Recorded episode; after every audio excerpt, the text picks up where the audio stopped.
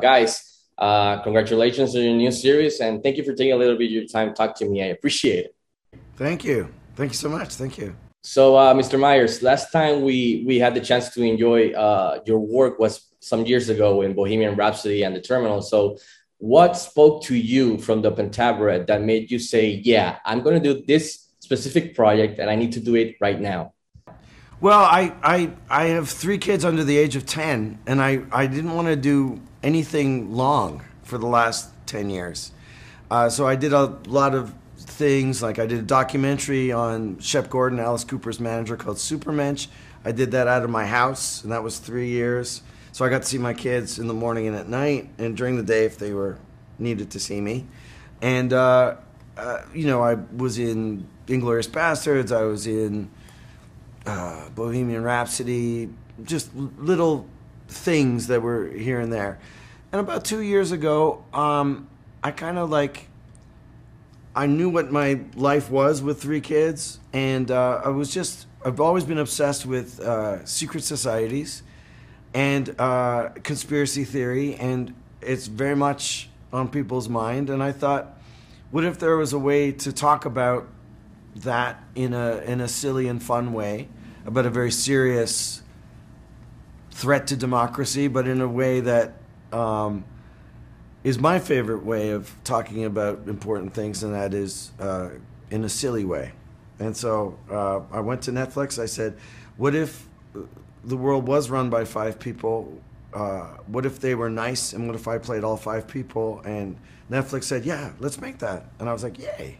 So here we are. Thank you, Netflix. I think I think it was a great decision. So, hey, and it's more re- relevant. Uh, the themes are more relevant now than ever. I think for for 2022. So, uh, Mr. Jeong, uh, you always bring so much energy to the screen. Hilarious stuff again in this one. So, uh, how was your experience working, uh, collaborating with Mr. Myers on this on the series? And did you get distracted or break out laughing when doing any of the scenes with Mr. one of Mr. Myers' uh, characters? Uh, all the time. This is uh, honestly one of my favorite one of my favorite experiences I've ever had in my career because uh, Mike is uh, not only my friend, but he was he was one of the reasons why I decided to pursue comedy full time as a having a day job as a doctor. So never in my wildest dreams um, did I ever think I would be able to. Um, work with Mike on, in, on any level, and, and, much less to have such a such an amazing role on this project, and uh, every day when you when you go when I went back home every day to go home with a smile on your face every single day, like like I can't believe I'm doing this.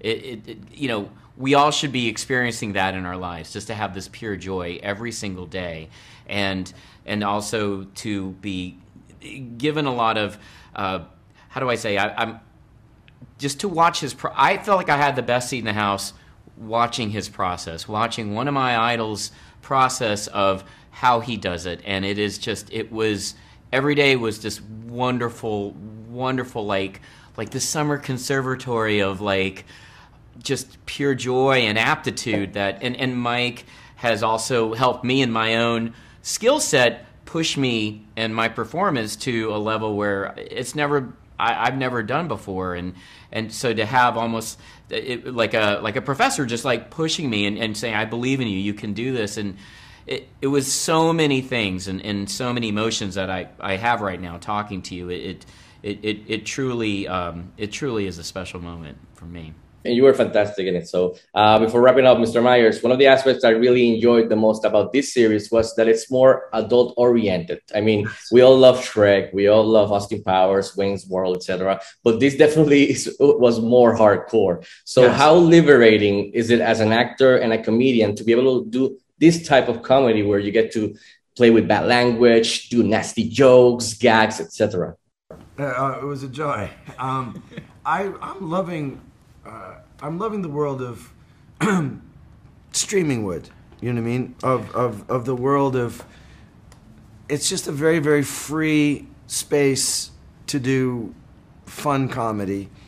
And Netflix were just spectacular in how can we help you? What do you need? And uh, it was a very, very free and great experience. And working with this guy, who I haven't just gotten such a a hit of just pure comedic ability since Chris Farley. Like honestly, just he's a special effect. Like you just, all right, Ken, go, dude. And your number one job is to just make sure you don't get in the way and let him do his thing. But it was a joy.